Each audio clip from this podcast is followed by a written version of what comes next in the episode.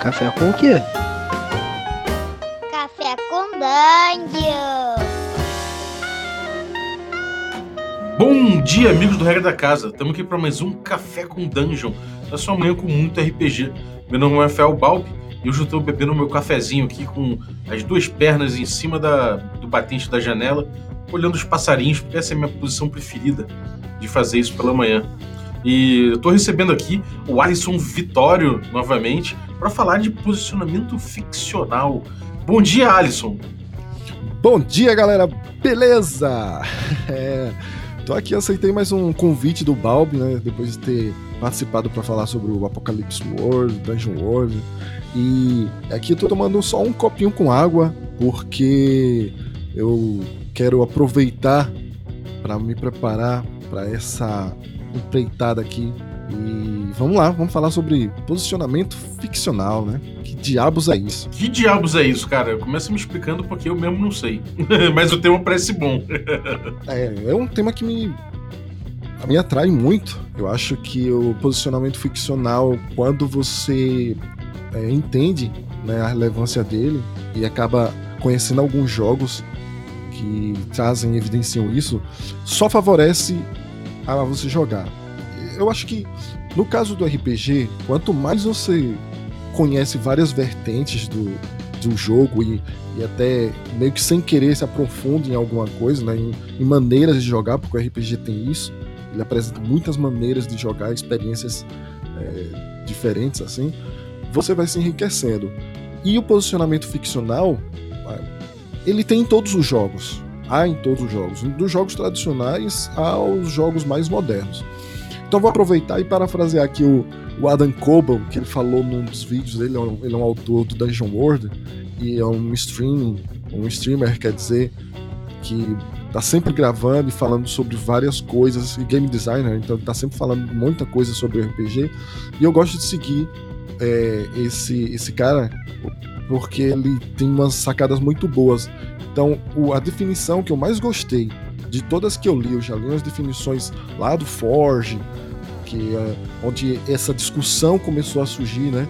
Sobre o que é se posicionar, o que é se colocar dentro da ficção, né? Que é você colocar o seu personagem dentro da ficção. Como, como isso pode ser aproveitado, né? O que, é que isso significa e qual o impacto que tem no, nos jogos e na mesa. Então, a definição mais bacana que eu encontrei é que posicionamento ficcional é o processo de descrever a ação do seu personagem para obter aquilo que ele, que, se, que ele deseja. Isso pode ser representado por um objetivo, um aspecto dele, uma característica, ou um bônus em determinada situação. É, é usar o que foi estabelecido no espaço imaginário de seu personagem. Como eu falei, as características dele, pessoas, ambiente e coisas ao redor a fim de, de, que ele realize algo. Então você pega tudo que, é, é, é relacionado ao personagem, todas as características, e usa disso para fazer a mecânica entrar em jogo e devolver algo para a ficção. Então, por exemplo, é, eu falei em bônus, né? Você se posiciona ficcionalmente para obter aquilo que você deseja. Então, pode ser o que você deseja, pode ser a efetivação do, do, do do que você pretende. Ah, eu quero, eu saio correndo para pular aqui. A ponte quebrou, eu vou pular para o outro lado e tentar me agarrar na no parapeito para fugir do, dos, dos caras que estão me perseguindo. Ou pode ser que você se posicione ficcionalmente, ficcionalmente para obter alguma vantagem. Então, eles podem ser representados, esses bônus, por qualquer coisa que vá tornar o personagem mais eficiente, como um bônus de mais um, um dado a mais no D&D, que é aquela vantagem né, que o D&D novo traz, um gatilho ficcional que vai permitir que, que algo melhor ou com menos riscos se, aconteça, né, seja devolvido para o jogo e, e, bem relacionado ao seu personagem do que se fosse feito por outra pessoa. Então, por exemplo, você, se a gente pegar o, o Dungeon World, o que as classes oferecem, se você prestar atenção, são vários gatilhos que coloca o personagem num posicionamento ficcional mais favorável para ele realizar algo. Então, então o posicionamento ficcional ele não tem tanto a ver necessariamente com seu personagem, mas sim como seu personagem se relaciona com o sistema. com como seu personagem se relaciona com a ficção. E aí, os sistemas eles podem evidenciar isso dentro do, das regras dele, ou podem deixar muito lá na base, entendeu? Ele pode uhum. mal mencionar. E isso também, no caso desses de jogos que evidenciam posicionamento ficcional, é, ou não, né? Jogos mais mecânicos, também pode se aplicar a NPCs, monstros, entidades controladas pelo mestre, porque o posicionamento ficcional, no caso que o mestre coloque os seus, os seus recursos, ele pode fazer com que o, aquilo que ele apresente, né, é seja mais arriscado, seja mais perigoso. Uhum. É, isso tem a ver então com um sistema, por exemplo, é, beneficiar com, com, com, suas probabilidades e suas mecânicas um cara que é, por exemplo, um, um as no volante. Então ele, esse sistema traz mecânicas que fazem esse as Exatamente. E ele pode pegar e trazer esse as no volante apenas de maneira mecânica. Ele diz: ó, as no volante, você pode rolar mais um dado. Ele não está dizendo que você deve se posicionar ficcionalmente no dentro. Você deve descrever alguma coisa, uma, uma manobra destemida que você faz. Ele não está falando nada disso. Ele está colocando que você recebe mais um, um dado quando você pilota aviões entendeu? Então ele coloca a, a maneira como o personagem deve agir um pouco na base. Isso é uma, uma grande característica, por exemplo, dos jogos é, de posicionamento mecânico, né? Então, por exemplo, eu falei muita coisa, mas é bom a gente dar alguns exemplos, né? Uh, eu vou dar um exemplo de jogos, por exemplo, de, de, ficção, onde a ficção seja mais explorada, né? Ficção em primeiro lugar. E vou dar uns exemplos também de jogos onde a mecânica do sistema é evidenciada. Agora, vamos lá. Imagine que você é um Halfling, né? Isso é um, jogo de, de ficção fantástica. Então você tá lá numa multidão, numa praça e faminto, já o seu, o seu grupo se debandou, você não encontra mais o seu grupo e você sabe que se continuar sofrendo com tanta fome, você vai acabar tendo penalidades, né? Então você diz, cara, eu preciso de dinheiro, tenho que roubar alguma moeda de alguém. O mestre descreve. Um brutamontes vem comendo o seu churrasco como se nada importasse para ele, se deliciando. O caldo de carne escorre pela barba dele e para ele tudo o que importa é aquele momento, saborear um pedaço de bisão. Aí você, opa, cara, eu tô no meio de uma praça uma multidão enorme, sou baixinho, e tem um Brutamontes que tá completamente alheio ao que tá acontecendo, dando vacilo com a sacolinha de moedas dele que tá tintilando, batendo na cintura dele. Assim, descreve. É, eu vou aproveitar, você fala. Então eu vou aproveitar o meu tamanho diminuto, mestre, e vou correr no meio da multidão para despistar, para roubar o mercenário e, e, e fugir logo em seguida. Então, veja, o personagem está usando, o jogador está descrevendo que o seu personagem usa de uma característica física dele para se posicionar ficcionalmente de modo que ele obtenha uma vantagem. Uhum. Ou que evite riscos mais, maiores para realizar aquilo que ele deseja. Que nesse caso é o quê? Fugir dali com as moedas o mais rápido possível. A gente pode dizer, por exemplo, que no sétimo mar, por exemplo, quando o cara, quando o jogador escolhe um approach, né, um, um não sei como é que foi traduzido, mas quando ele escolhe uma abordagem, né? Quando ele escolhe uma abordagem para tratar uma cena, ele tá automaticamente. O que ele tá fazendo ali é exatamente se posicionar ficcionalmente.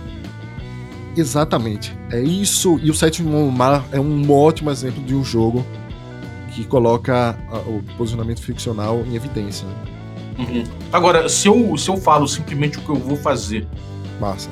É, não tô buscando necessariamente é, características do meu personagem mas estou só falando o que, eu, o que eu faria sendo o meu personagem. Por exemplo, ah, você vê um monstro, é, um, sei lá, um monstro trocando ideia com o outro ali na frente, procurando gente, procurando alguma coisa que ele está sentindo um cheiro. E aí você fala, bom, eu vou, sei lá, vou pegar um item e vou borrifar do perfume que eu tenho pra, pra, por aqui pra, e vou correr pro outro lado. Isso aí é uma posição ficcional que ele está tomando de acordo com os itens, ou, isso, é, ou, ou necessariamente esse posicionamento ficcional tem a ver com as características intrínsecas do personagem. Não, ele tá usando o posicionamento ficcional, apesar de estar tá fazendo uma descrição bem resumida que talvez o mestre tenha que fazer alguma outra pergunta para deixar as intenções dele, não as intenções, mas a maneira como ele age um pouco mais clara, né? Uhum. Dizer que o cara tá distante e ele falar que vai borrifar só um líquido não dá recursos suficientes para o mestre pensar, inclusive, nas consequências que ele vai enfrentar. Uhum. Mas sim, ele está aproveitando de alguma algum é, um, da própria ficção dele para ele se posicionar dentro da, do espaço imaginário para ser possível ele fazer alguma coisa. E, uhum. e provavelmente, provavelmente no, no, ele receberia um bônus mais um, ou ele engatilharia algum movimento uh, que poderia ter alguma vantagem, entendeu? Uhum. Então quer dizer que se, se é, tipo, o posicionamento ficcional é também usado pelo mestre para entender melhor o que, que pode acontecer de riscos e oportunidades e essa, esse diálogo durante o posicionamento ficcional é importante que aconteça de forma rica, é isso? Com certeza. E note que tudo parte do personagem. É, é através do personagem que você vai ver se, qual, qual, o risco que o cara vai correr, se está dentro do.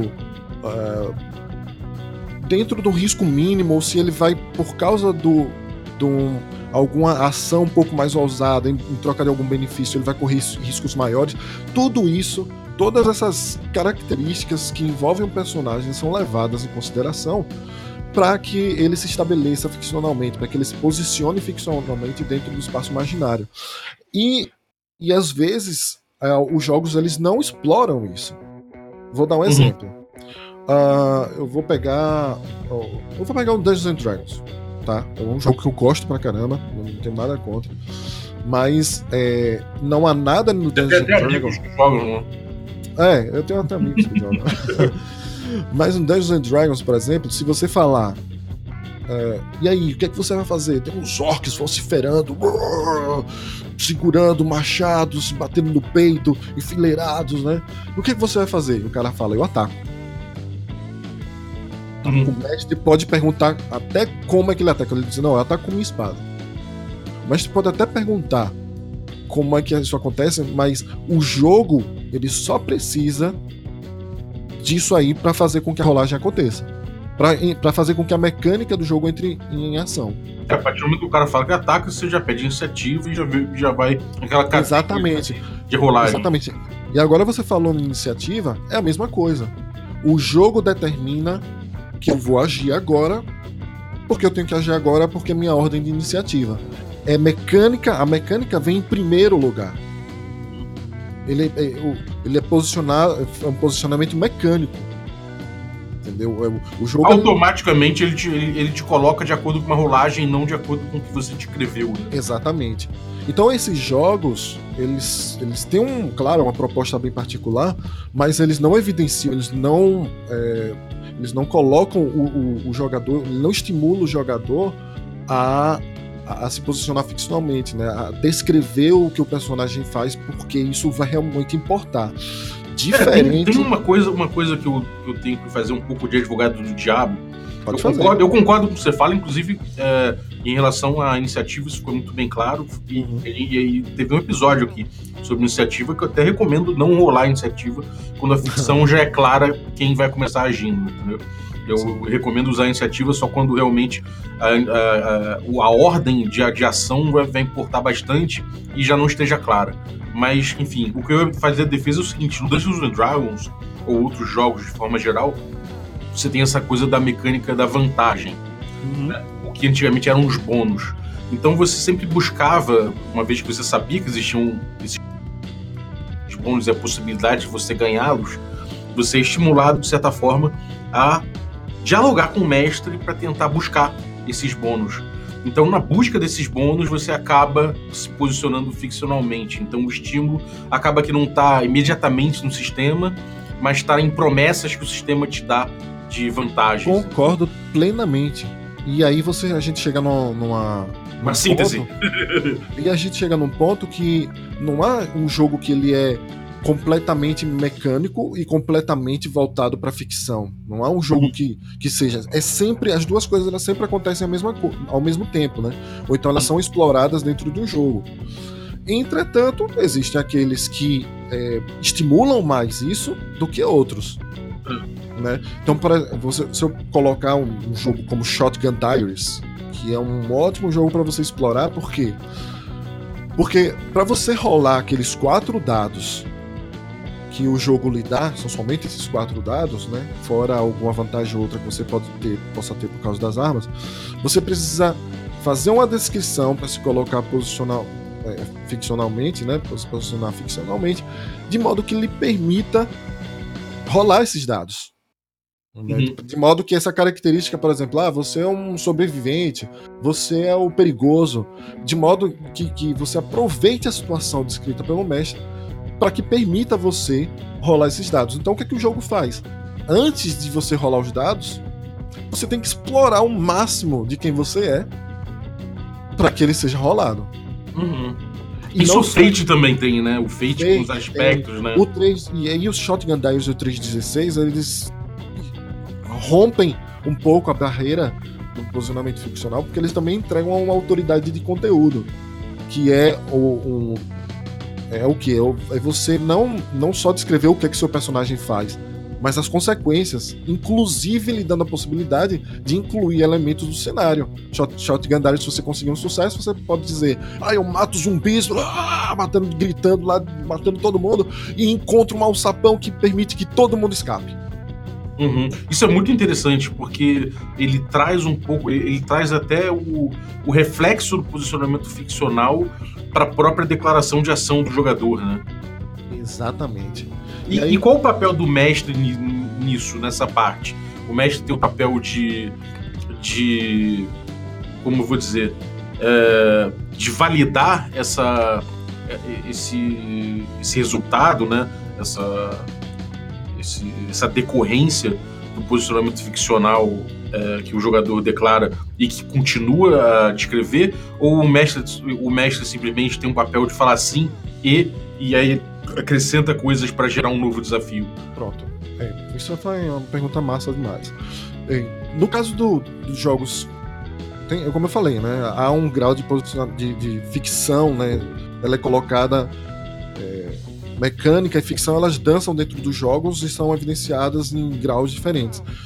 Quando o cara, o, o, o mestre ou o jogador, ele acaba entendendo que esse posicionamento ficcional enriquece a dinâmica e a narrativa, né, e, e o jogo em si, ele entende que uh, isso, no caso, obviamente nos jogos, ele vai usar para descrever se ele vai receber alguma vantagem algum bônus, se aquilo que ele pretende fazer aconteceu da maneira que ele queria, se aconteceu de modo reduzido, e, e vai ajudar até ele estabelecer qual o nível de impacto, de consequência, de perigo, de, uh, de dano, tudo, que o, o, o personagem vai sofrer.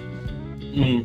Entendeu? Então o mestre ele não fica só avaliando sim e ele diz, inclusive, isso ajuda a ele escolher uh, várias consequências de ferto. Então, por exemplo, uh, a gente estava falando de como é que o, o, posicionamento ficcional pode ser usado pelos mestres, né? Na, em jogos do Apocalypse World, eu vou dar um exemplo de dois jogos aqui que eu acho que são bem relevantes, inclusive um nacional que eu, é fantástico.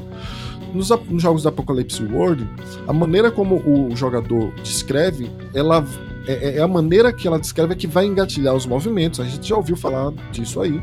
Uhum. Que define uh, os resultados, né? define os efeitos daquilo que o jogador vai pretende fazer e se o personagem dele vai receber algum benefício. Então, e se vai engatilhar ou não, se as regras vão ou não entrar em ação. Por exemplo, você descreve na construção do personagem que uh, o seu clérigo ele é um cara forte, ou então ele é um cara magro e quase raquítico, ele tá sempre. Ele é um viciado em, em ópio, porque ele acredita que os devaneios é uma maneira de se comunicar com o divino. Uhum. Tá? Em determinado momento, ele pede uma ajuda divina para conseguir, sei lá, segurar uma, uma rocha que vem caindo sobre seus amigos, porque o amigo, o, o outro personagem guerreiro, está é, decaído. Pelo o personagem clérigo ter descrito, ele não é o guerreiro, mas pelo personagem clérigo ter descrito na, na construção do personagem, que a aparência dele é um cara parrudo, forte, pra caramba, né? Largo, braços grossos, as mãos dele parecem quase é, marretas de tão forte que ele é. E isso permite a, ao mestre avaliar a situação que possa engatilhar, por exemplo, o, o desafio ao perigo. Uhum. Entendeu? É, uma coisa que eu acho legal do Dungeon World é que o mestre ele precisa, ele precisa categorizar o que, que é aquela ação, né? Para poder saber o movimento que vai ser feito. Então, nisso, é, o jogo já estimula o mestre a pedir um posicionamento ficcional mais, mais esmiuçado, né? mais detalhado para conseguir entender o que, que vai acontecer. É, mas isso, isso é um diálogo que é importante, né? A partir do momento que você entende a coisa do posicionamento ficcional e que, e que isso é, é importante para te informar como mestre quais vão ser as decorrências daquelas ações, você fica mais você fica mais esperto nisso, né? Então Todo mundo lucra com isso, né? Todo mundo da mesa vai ficar mais ligado e você pode levar isso para qualquer jogo, cara. Então é um aprendizado que você é, insere, né, que você absorve, que vai lhe tornar, sim, eu acredito, um mestre e um jogador melhor. É, eu posso dar um exemplo aí do Old School, por exemplo, que é, um, é, é uma situação um pouco um pouco atípica, porque no old school você, você busca evitar a mecânica, né? A mecânica é uma coisa que acontece quando você falhou em tudo mais. Né? Quando você falhou no diálogo, em, em levar o, em, em, levar o mestre a acreditar que suas soluções são simples, e aí você precisa fazer um teste, são simples e, e seguras, né? Você tem que fazer um teste que é perigoso. E então você é, é, se você pensar em posicionamento ficcional nesse caso, você como mestre vai acabar tendo mais elementos para decidir, inclusive se você precisa pedir aquela rolagem ou não, né? E principalmente em pedindo a rolagem, você já vai ter ideia de que você pediu por conta de um desafio que é, que é que é bem pesado, e se você já tem ideia de quão pesado é aquele desafio, você já sabe a consequência da falha. Então você evita automaticamente assim aquela ideia de que pronto, você falhou e nada mais acontece, né? Que é um dos grandes problemas dos sistemas OSR que, que, que é permitir que isso aconteça caso o mestre não fique ligado, né? Exatamente. E aí você vê que o, o, o jogo ele consegue passar essa relevância tanto pelos argumentos, que é o texto dele, né? Uhum. Da maneira como ele é escrito. Então ele passa alguns argumentos para convencer o mestre, para atrair a atenção do mestre para aqueles princípios que o jogo quer colocar dentro da mesa.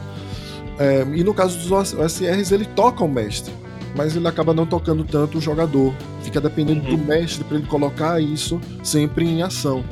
Uhum. Então, ao contrário de, de um eu vou dar dois exemplos de jogos assim, eu acho, é, são super relevantes. E no nacional é o Goddess Save the Queen, do Júlio Matos e Carolina Neves, que trabalha muito bem a questão do posicionamento ficcional. Por quê?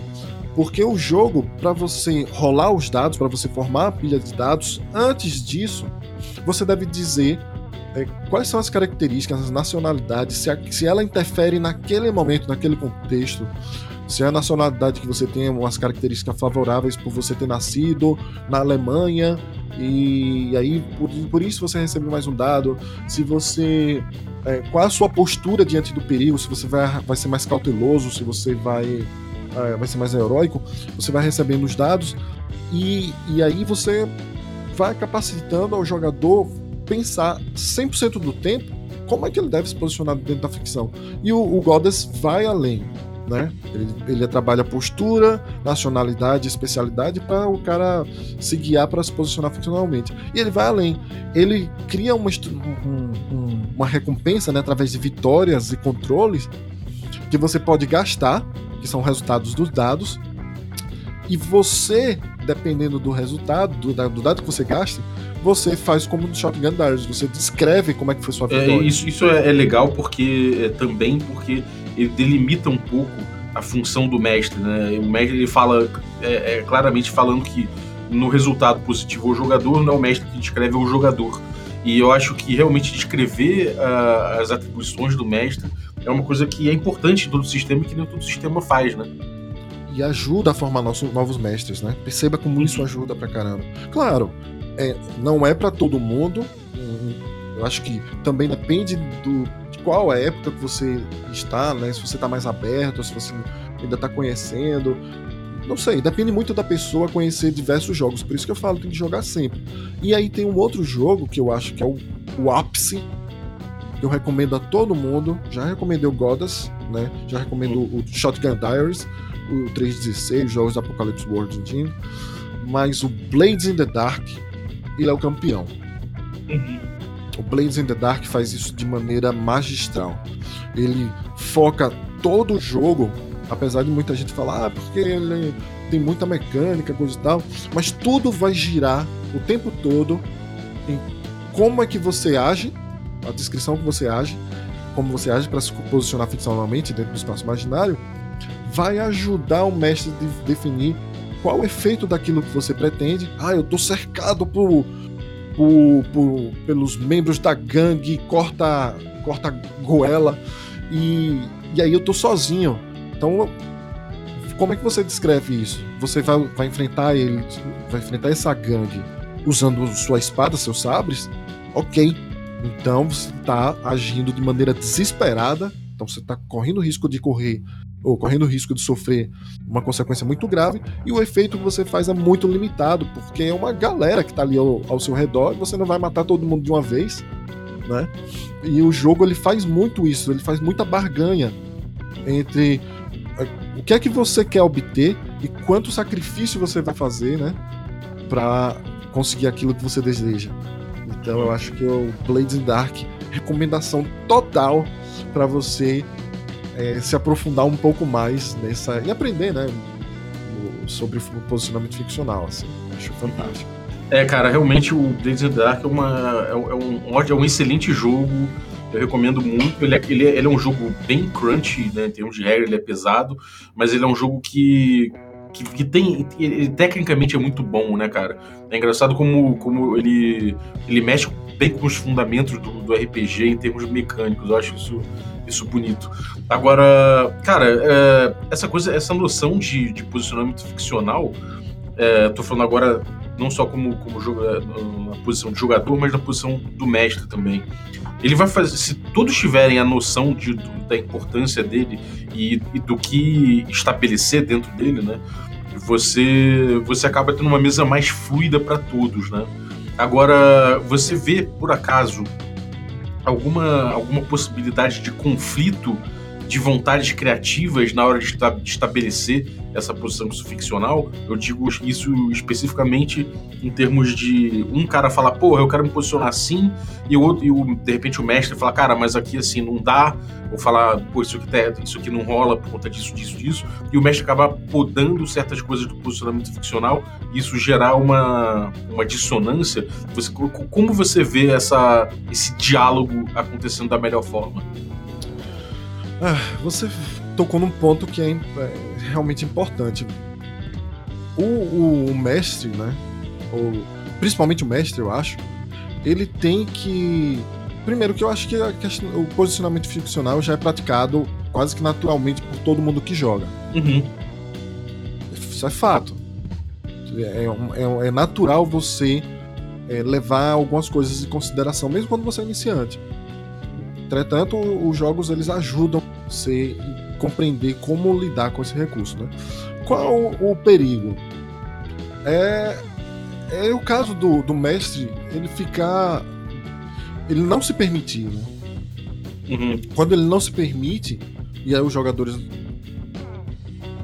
encorajados, porque essa é uma maneira de não encorajar. Imagina um jogador que ele só tá acostumado a falar, não, eu ataco, rola o dado. Eu. Isso para qualquer jogo tô uhum. falando de um jogo X ou Y, não. Tô falando de qualquer jogo. Aí eu converso com tal pessoa, quero usar, eu quero rolar o meu bônus aqui. É, eu quero Como usar é que lábia, né? Como se fosse um, um device, né? Eu quero usar lábia. Isso, eu quero usar lábia. né? E aí, como é que se encoraja a esse, esse jogador? É, não tem jeito, né? É uma questão de, de, de instrução. Você vai começar a a, a relevar, a elevar, na verdade, a importância daquilo. Aí você, ah, então quer dizer que você quer soltar a lábia no cara, né? Uh, o que você acha que vai ganhar mais a, a, atenção dele? Você acha que vai que oferecer moedas, alguma moeda pode pode é, convencê-lo? Como olhando para essa pessoa, o que é que ela lhe diz? Aí você diz, ah, o cara é muito bem vestido. Eu posso oferecer uma, uma oportunidade de. Em troca, eu posso roubar um quadro para esse cara.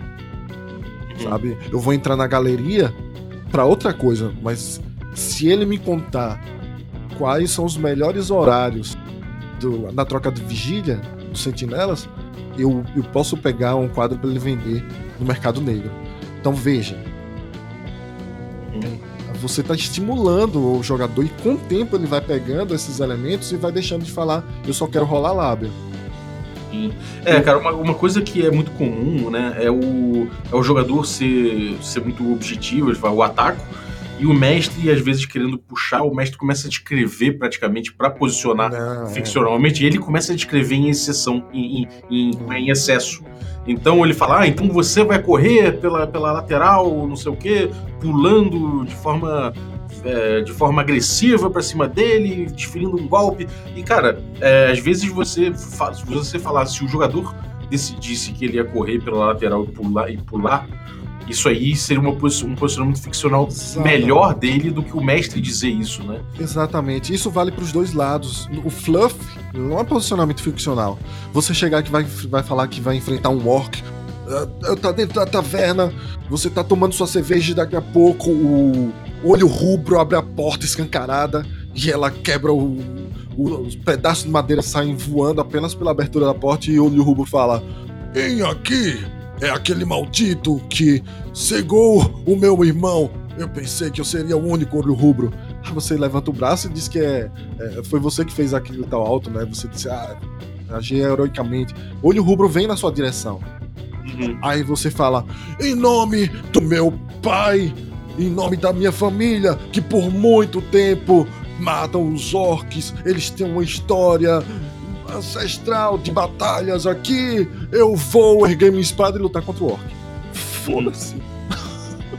Foda-se, você não falou nada a não ser dizer que você vai realmente pegar a espada e lutar contra o cara. E, né? porra, isso, isso lhe posicionou ficcionalmente para você rolar o seu dado normal, né? Ele só diz. Ele poderia dizer: Maldito olho rubro! E aí eu subo na, na, em cima da mesa, pego minha espada e o golpeio na altura do pescoço. Opa!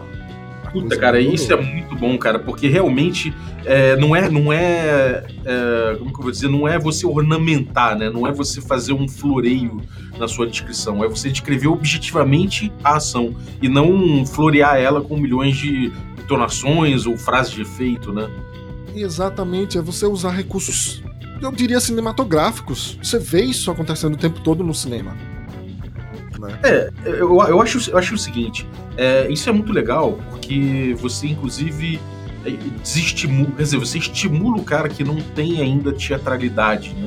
É, às vezes parece que é o posicionamento ficcional parece que é um grande, uma grande representação, né? Parece que é você falar com uma voz diferente, gritando e não sei o quê. E não é bem isso, é você dizer objetivamente o que, que você tá querendo, né? Então, de repente, é. pro mestre perguntar, cara, tá bom, você vai atacar. Mas como você vai fazer? Como, você, como vai ser o seu ataque? Só, só do cara falar, eu vou atacar a cabeça dele com não sei o que, já te dá. É, já, já, abre um diálogo melhor até para você ver o que qual vai ser a consequência, né? Exatamente, Balbi. É você usar os recursos que são do espaço imaginário para estabelecer melhor efeitos e consequências que o seu personagem pode é, é, receber ou, ou, ou, praticar, né? ou, ou realizar. Né? Então, uhum. é, é, você se posicionar é isso, não é florear, é você. É, inclusive, isso ajuda toda a mesa a, a, a saber exatamente o que é está acontecendo ali. É, é verdade. Ajuda o teatro da mente, quase você não termina. Claro, claro. Ajuda Exatamente, a gente não tá falando de floreios, a gente não tá falando de efeito de luz no lugar, um cheiro, blá blá blá. Não, a gente tá falando de, de, de é, momentos da, da ficção, de, de elementos da ficção que realmente devem aparecer para auxiliar a narrativa. É isso. Uhum. Porra, cara, eu acho que acho que isso deu uma iluminada bastante, assim. É realmente um conceito interessante e uma, um fundamento, né? Eu acho que é, é mais do que tudo é um fundamento, né, cara, de RPG. Exatamente. Maravilha. E, bom, você, você então recomenda aí o, o Blades in the Dark, né? Para o cara entender um pouco melhor o, o, essa coisa do posicionamento ficcional, como ele usa, como ele utiliza, como ele estimula isso mecanicamente, né? É, acho que o Dungeon World também a gente citou aqui como uma boa, uma boa é, um bom sistema que estimula esse, esse posicionamento ficcional. E, bom, o você tem alguma... O Shotgun Diaries para você brincar né, livremente com isso, com uhum. a questão do posicionamento ficcional. Você brinca com o Shotgun Diaries. E o, e o God Save the Queen do Júlio Matos. Também para sintetizar aí, é, e a cara do Carolina Neves, exatamente, para a galera então entrar em contato com sistemas que que abraçam mais essa ideia e tentam estimular o, essa percepção do posicionamento ficcional, cara. Pô, muito maneiro. E você, o que, que você tem aprontado aí? O que eu tenho aprontado, né? Cara, além de jogar bastante, fazer bastante playtest do, do meu joguinho que eu pretendo lançar, que é o Soturnos, né? O nome temporário. É, eu venho me meti também em um projeto aí do, do Darkest Dungeon World, que é um Olha. suplemento, um suplementozinho que a galera da, da comunidade tá se envolveu, né? Eu encabecei. Que a gente vai tentar fazer o Dungeon World com uma pegada um pouco mais sombria, aproveitando, um, hackeando um outro, uma outra criação, que é o Homebrew World do Jeremy. Ele, tem, ele, faz umas coisas bem legais com o sistema, a gente vai aproveitar e vai expandir isso aí com bastante conteúdo adicional, gratuito pra galera porque o, o, sei lá, tem quase 10 anos, desde 2012 que eu jogo, é, tem 7 anos aí, que eu jogo Dungeon World e ele ainda consegue me manter animado. então a gente sempre vai, vai produzir alguma coisa. Tem um blog, né? E agora tem um, eu tô pretendendo lançar um canal no YouTube, algum podcast. Uh, já deve ter ouvido falar, onde eu vou lançar várias coisas e uma delas são audiolivros, né?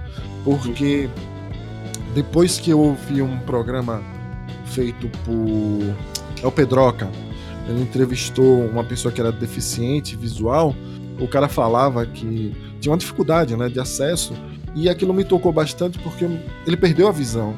Então eu, eu pensei, cara, que se acontecesse isso comigo, velho, o, quão, o quanto eu não gostaria de que houvessem audiolivros, né? Que pessoas lessem os livros, que pessoas é, descrevessem imagens para mim, é, para eu continuar jogando, né? Então é um projeto, um projeto de formiguinha, um projeto lento aí que eu vou fazendo, mas que vai sair. Pô, cara, lindo. Lindo. É isso. Maravilha. A gente fez aqui uma. Já, já tá gravado, tá agendado já para sair um episódio com o Jarbas, que também veio no, no Twitter perguntar para mim. E aí, você já, já fiz algum episódio, algum episódio sobre acessibilidade, não sei o quê. E realmente, cara, o, foi, foi um abrir de olhos muito, muito importante esse, esse episódio que eu gravei com ele. Essa questão é, é fundamental mesmo pro hobby e, e para essas pessoas poderem usufruir de forma é, como, como, como a gente usufrui, né? Então, cara, parabéns aí por, por essa sensibilidade, cara. Valeu, cara, valeu. Acho que a gente precisa, de alguma forma, comunicar melhor, né?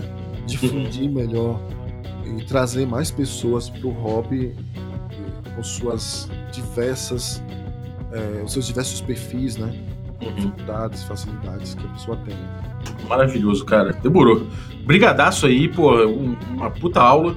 Valeu e volte sempre, cara. A satisfação é minha, você sabe. Eu sou fã do Regra da Casa e é muito bom participar sempre desse programa. Muito obrigado pelo convite e valeu, galera. Tamo junto. Bom, você aí que tá ouvindo e curte o, o Regra da Casa, curte o Café com Dungeon, por favor, vou pedir que, mesmo não seja a plataforma que você costuma ouvir o nosso podcast, que você vá no iTunes e faça seu login lá e dê um review pra gente, também um, um rating, né? Ou seja, coloque o número de estrelas que você acha que o nosso podcast merece e também um, um depoimentozinho do que você acha do seu do, do podcast matinal de RPG para ranquear melhor lá. A gente tem muitos ouvintes, quase ninguém faz isso. Se você puder fazer, vai ajudar demais, cara. Então, pô, você curte aí o, material, curte o conteúdo, quer dar um valor aí para esse suor diário aí, então dá essa ajudinha aí. E por último, vá lá no Instagram e põe seguir, que você não vai se arrepender. A gente, a gente tem, na, na medida do possível, colocado complementos visuais aí para pros episódios que você ouve. E por último, eu queria agradecer o autor da vinhetinha de hoje, o nosso Billy Steven, um elfo negro controlado por um nosso amiguinho aí de seis anos. Obrigado de verdade aí pela vinhetinha de hoje. Você e seu pai falando o bom dia com o nosso cafezinho com Dungeon. Valeu! E se você tiver vontade de participar também, mandando a sua vinheta, pode mandar no WhatsApp aí que eu vou deixar na descrição do vídeo, que eu vou usar provisoriamente até a vinheta definitiva sair do forno. É bom que você saiba que se você mandar o seu áudio, você está já autorizando o uso dele é, para que a gente não tenha problemas legais com isso. então, muito obrigado e até a próxima. Até a próxima, galera.